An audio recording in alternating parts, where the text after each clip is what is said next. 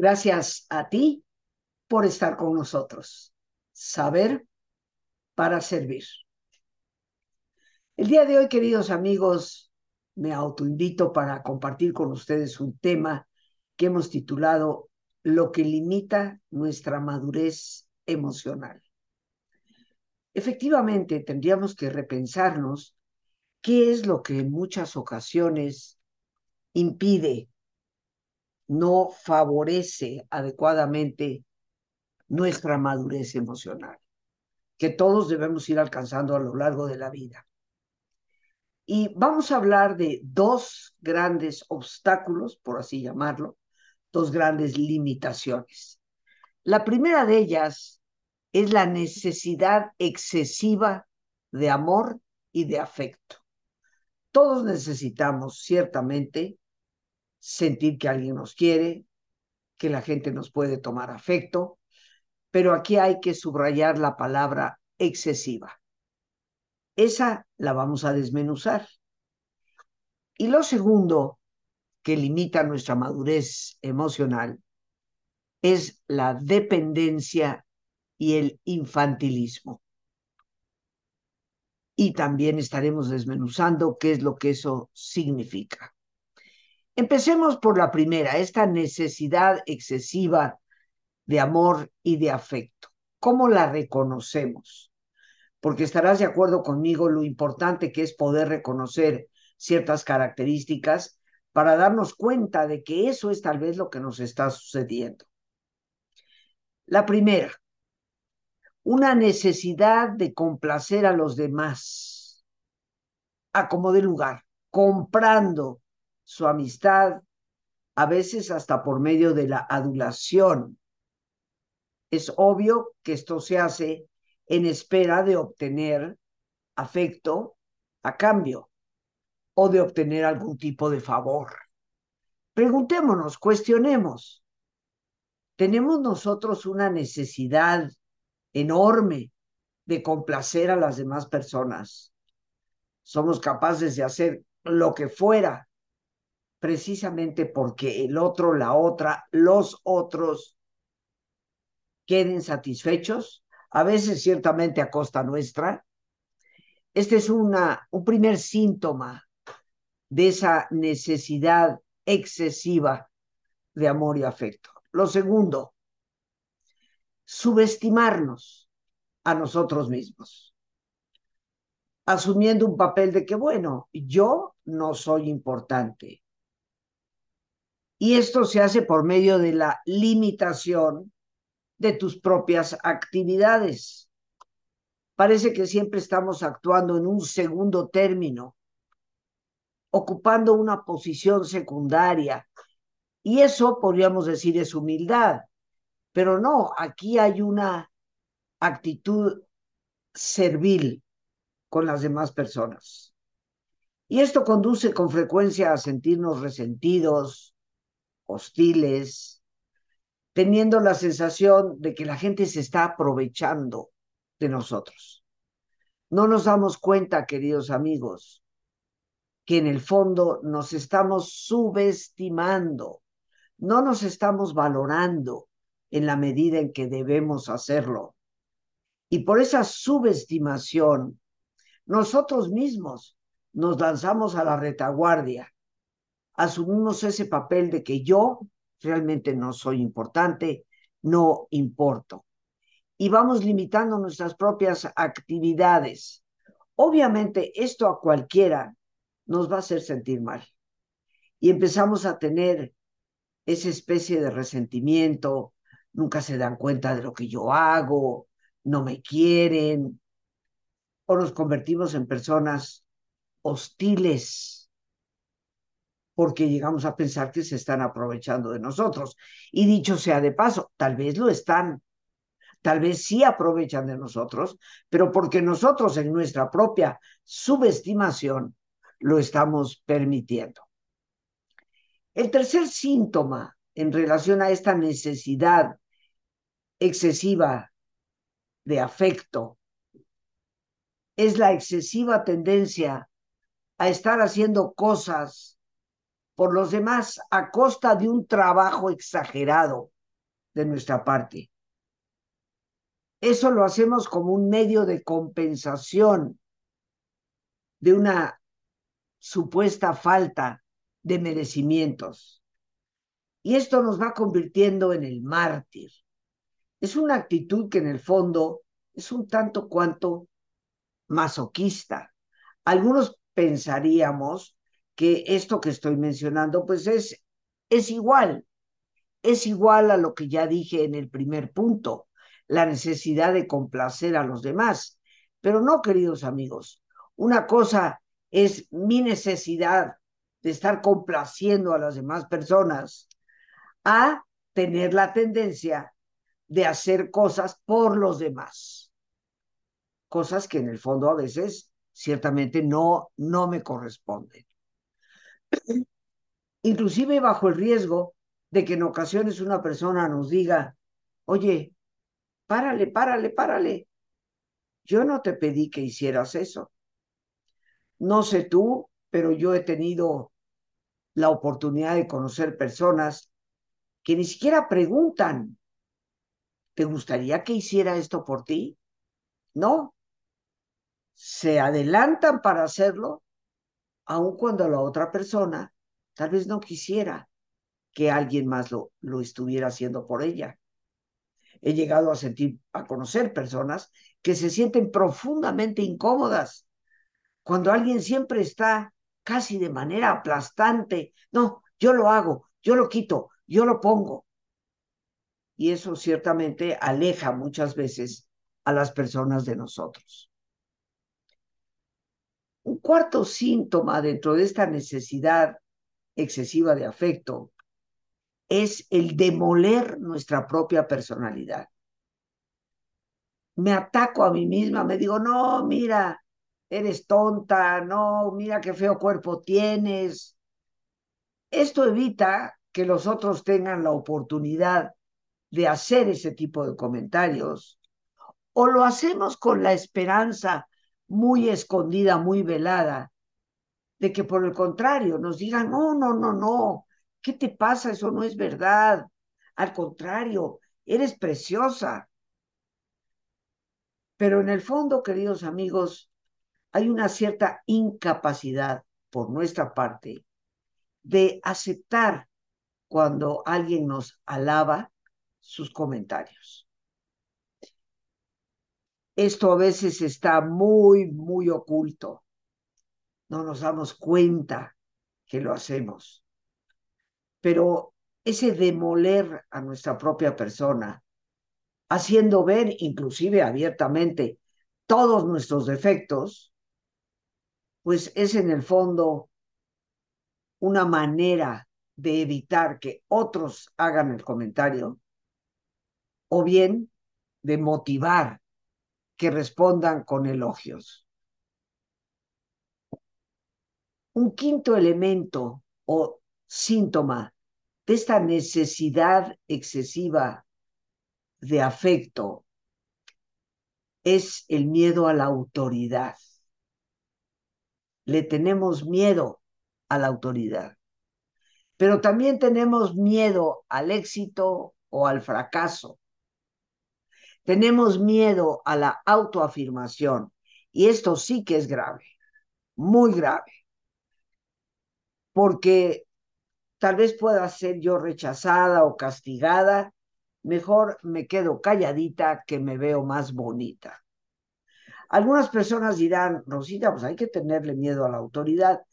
Yo soy de las personas convencidas que nuestro sometimiento al abuso que a veces comete la autoridad es lo que va haciendo que ellos abusen cada vez más. Pero hay personas que más allá de la autoridad, como ya dije, eh, temen llegar al éxito, no sentirse adecuados o adecuadas para lograr esa meta, inclusive tan anhelada por ellos mismos. Por supuesto, a veces tenemos terror al fracaso. Ay, no vaya yo a fallar, no vaya yo a poder equivocarme y no poder hacerlo correctamente. Yo creo que en el fondo todos cuando tenemos una tarea importante que realizar, podemos tener cierto temor a fallar, pero todos nos podemos equivocar y todos podemos fracasar. El fracaso no indica el fin del mundo o de la vida. El fracaso es una oportunidad para nosotros aprender. Pero el más grave de todos estos temores es el temor a la autoafirmación. ¿Qué es la autoafirmación? La conocemos también como asertividad, la capacidad de pedir lo que necesito, expresar lo que deseo y rechazar lo que no me gusta. Y en muchas ocasiones, mejor no digo nada. Y con esto, queridos amigos, estamos destruyendo uno de los pilares fundamentales de la autoestima. Estos miedos nos van limitando cada vez más y nos van dejando atrapados en una red de abuso en muchas ocasiones por parte de otras personas, que inclusive a veces no se dan cuenta que están abusando porque nosotros no hemos marcado los límites. Un sexto síntoma de esta necesidad excesiva de afecto. Es la creencia en que el amor resuelve todos los problemas. Pues queridos amigos, ojalá así fuera y ojalá en algún momento lleguemos todos, la humanidad entera, a usar el amor como esa fuerza fundamental que puede ayudarnos a resolver los problemas. Pero tenemos que ser conscientes de que hay personas, habemos tal vez nosotros mismos, personas que simplemente no responden al amor por su propia problemática interior. Esto lo podemos ejemplificar claramente con las personas golpeadoras, esos hombres que golpean a su pareja, y digo hombres porque aunque hay mujeres que también golpean, son las menos. El problema mayoritario es del género masculino. Hombres crueles que maltratan y golpean no solo a una mujer, que les ama, que les expresa de todas las formas posibles su amor. En ocasiones maltratan y golpean a niños inocentes que son sus propios hijos y que los aman y les dicen, papá, te quiero, o mamá, te quiero. Sin embargo, parecen ser impermeables, diría yo, al amor que se les está brindando.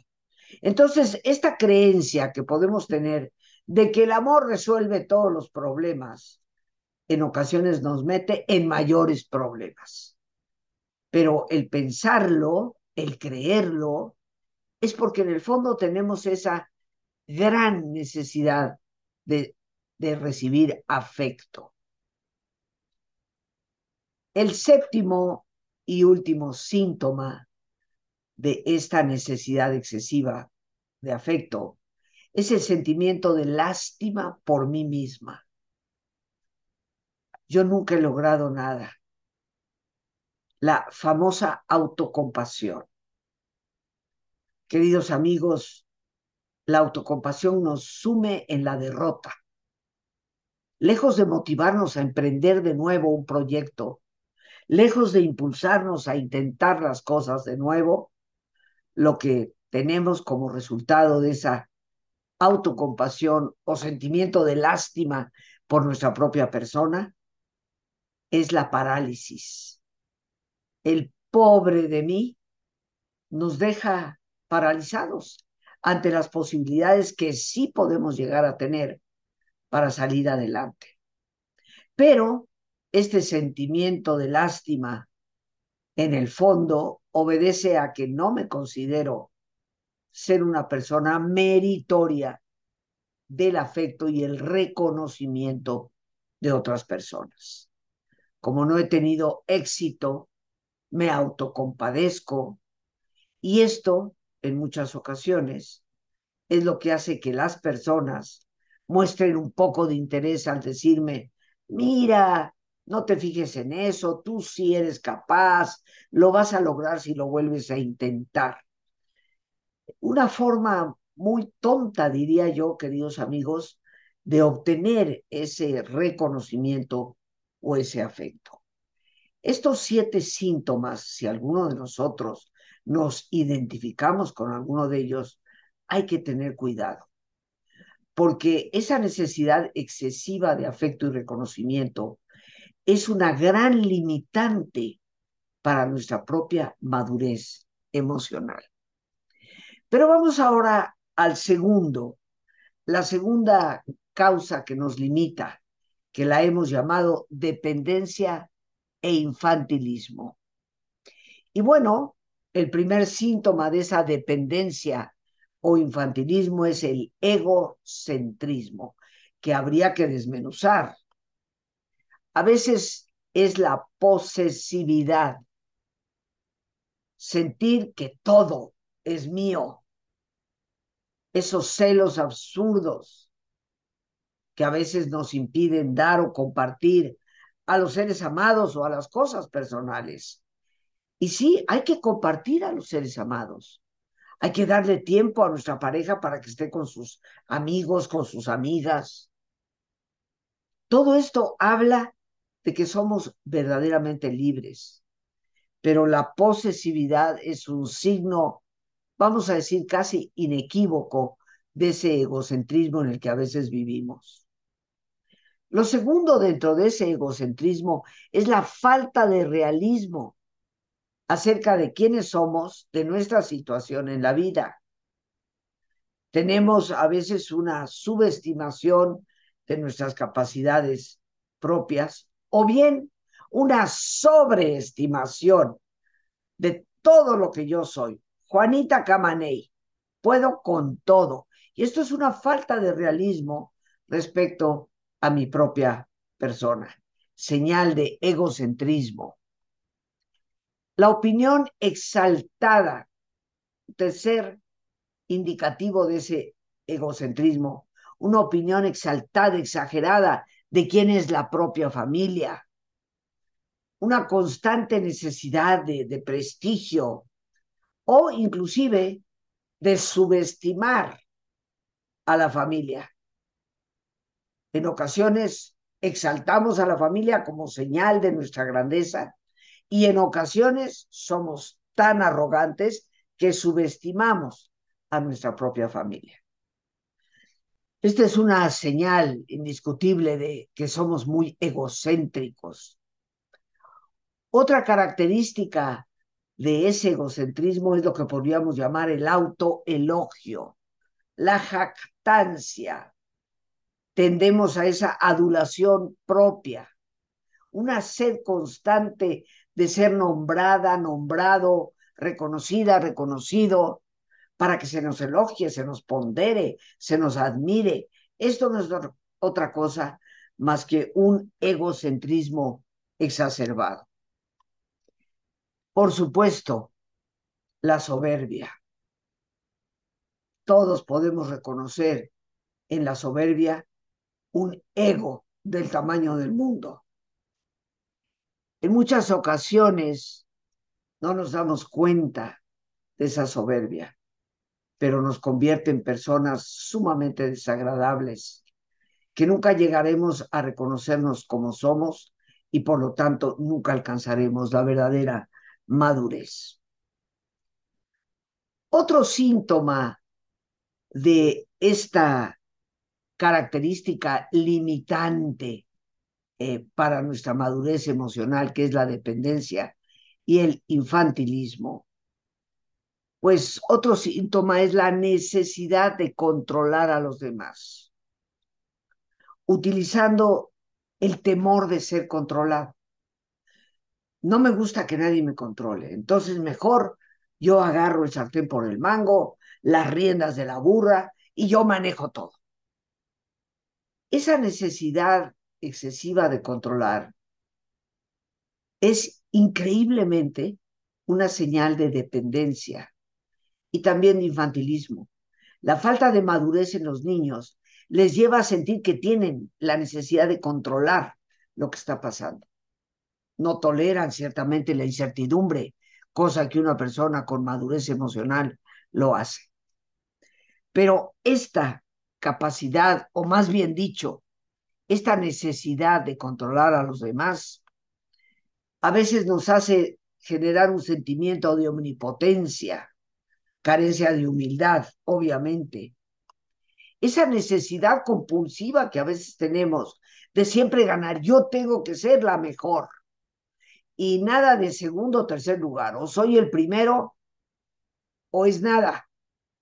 Padres que inclusive le dicen a sus hijos en la competencia de fútbol, si el equipo no gana, no sirves para nada, aunque quedes de subcampeón, eso no sirve. Qué terrible, queridos amigos, que en ocasiones nosotros fomentemos la inmadurez en el futuro de nuestros hijos a través de este tipo de mensajes. Pero, ¿qué les parece si hacemos una pausa para nuestro ejercicio de relajación? Este oasis que nos damos todos los días, tan necesario en nuestra vida.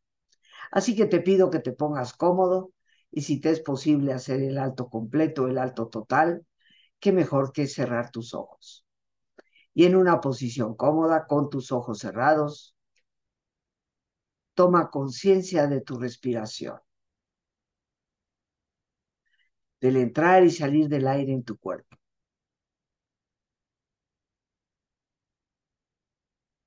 E imagina cómo al inhalar, así como llevas oxígeno a tus células, inhalas también serenidad para tu mente. Al exhalar, así como tu cuerpo se libera de toxinas, imagina cómo en ese aire que sale, también te liberas de todas las presiones y todas las tensiones.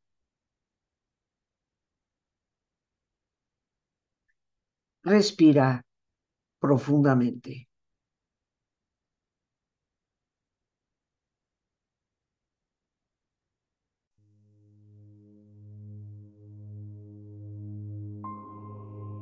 Y relaja tu cuero cabelludo. Todos los músculos que cubren tu cabeza.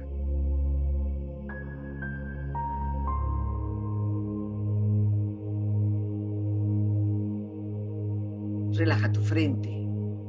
Siente la piel, la vibración de la piel que cubre tu frente.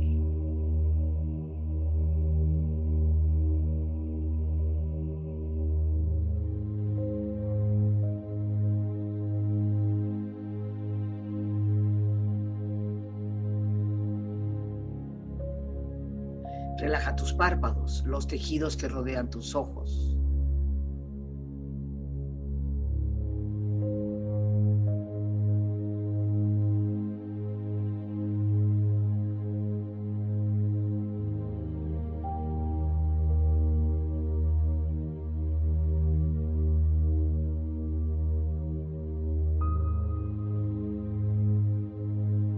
Tus mejillas, toda la piel, todos los músculos que cubren tu cara.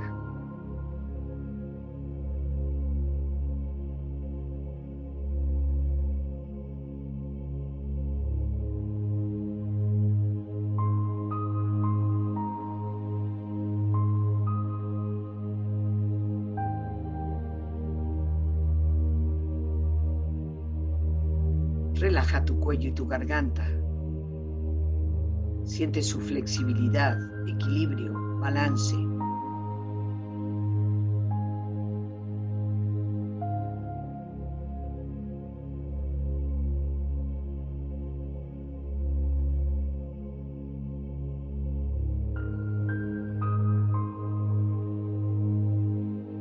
Relaja tus hombros, brazos y manos, así como tu espalda. Siente una agradable sensación que relaja todos los músculos en estas partes de tu cuerpo.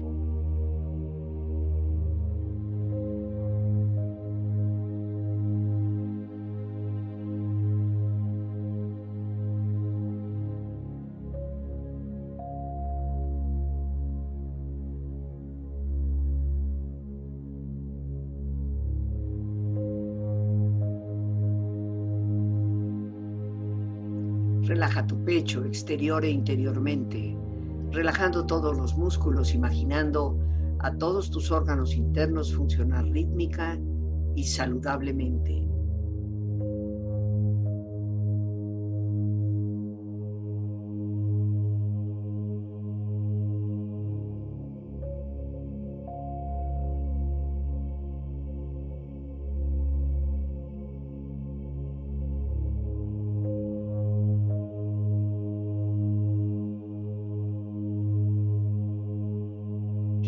Abdomen, exterior e interiormente, relajando todos los músculos, imaginando a todos tus órganos internos funcionar rítmica y saludablemente.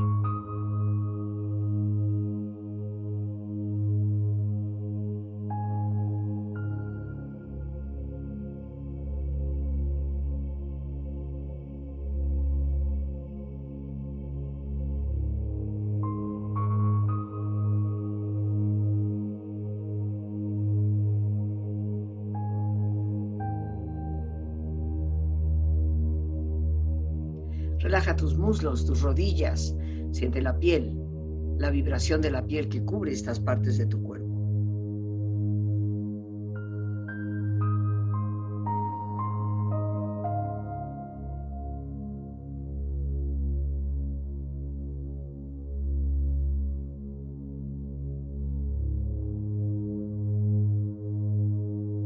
Relaja tus pantorrillas y tus pies.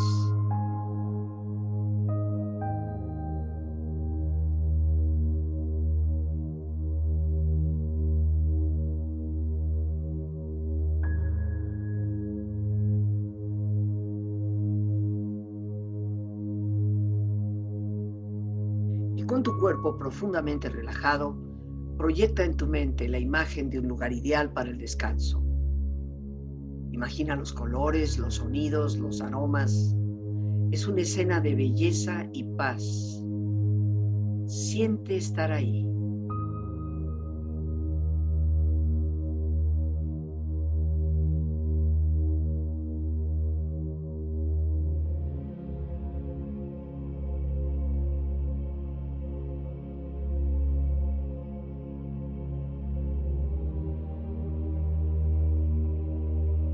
Con tu cuerpo relajado y tu mente serena, reflexiona.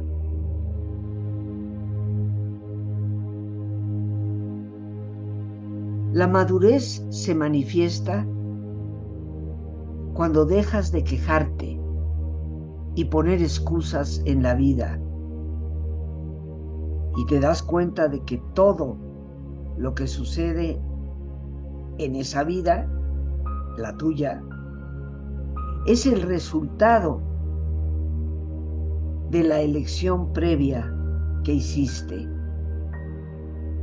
Y comienzas a tomar nuevas decisiones para cambiar tu vida.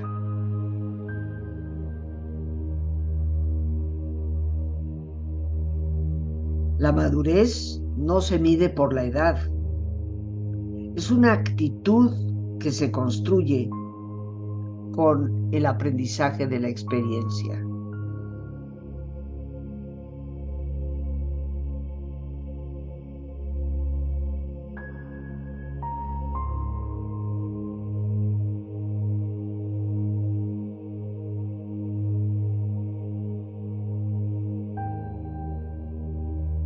Cuando dicen viene algo mejor, no siempre significa otra persona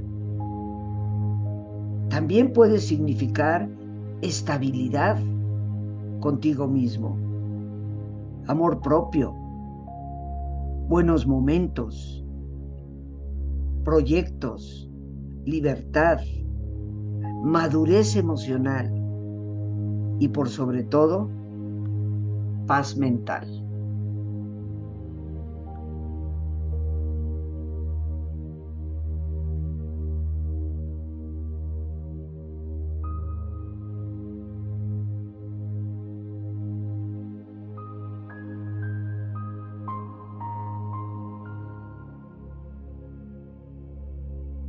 Respira profundamente. Relájate bien.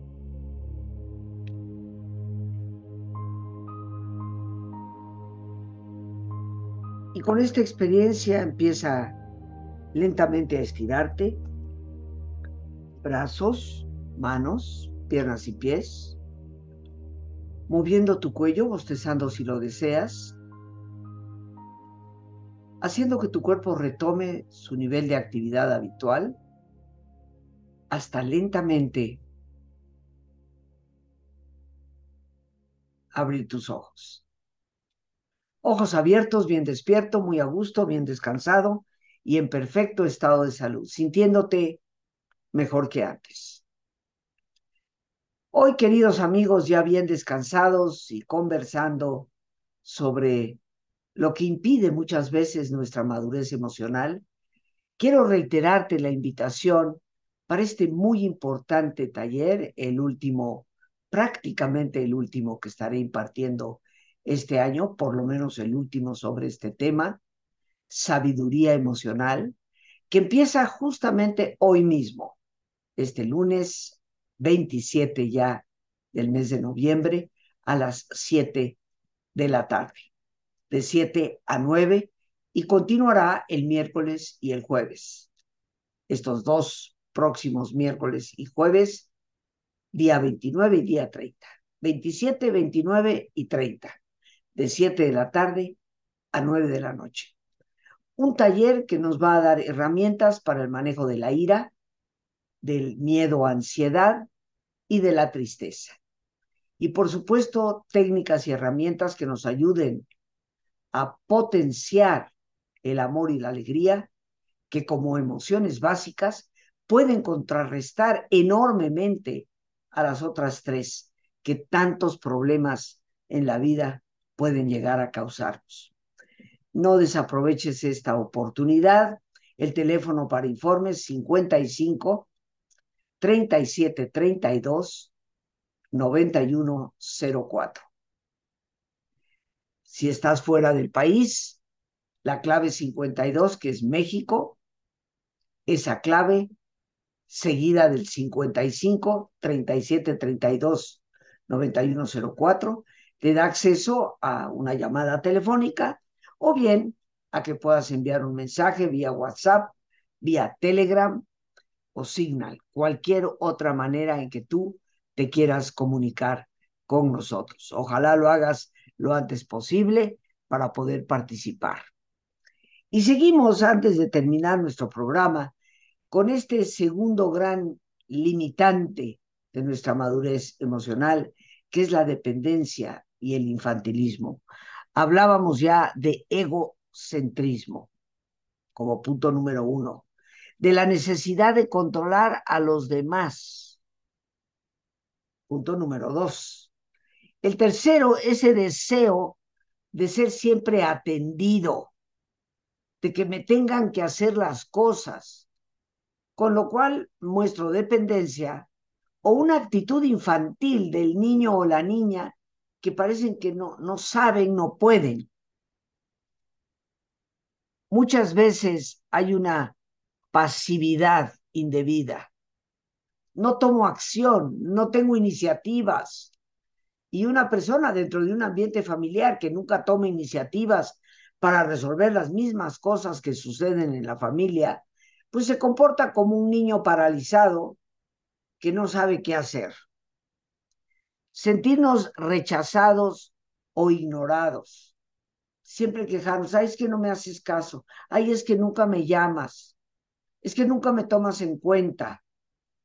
Los seres humanos nunca vamos a tener totalidad de estas cosas. No siempre vamos a ser aceptados, no siempre se va a tomar en cuenta nuestra opinión.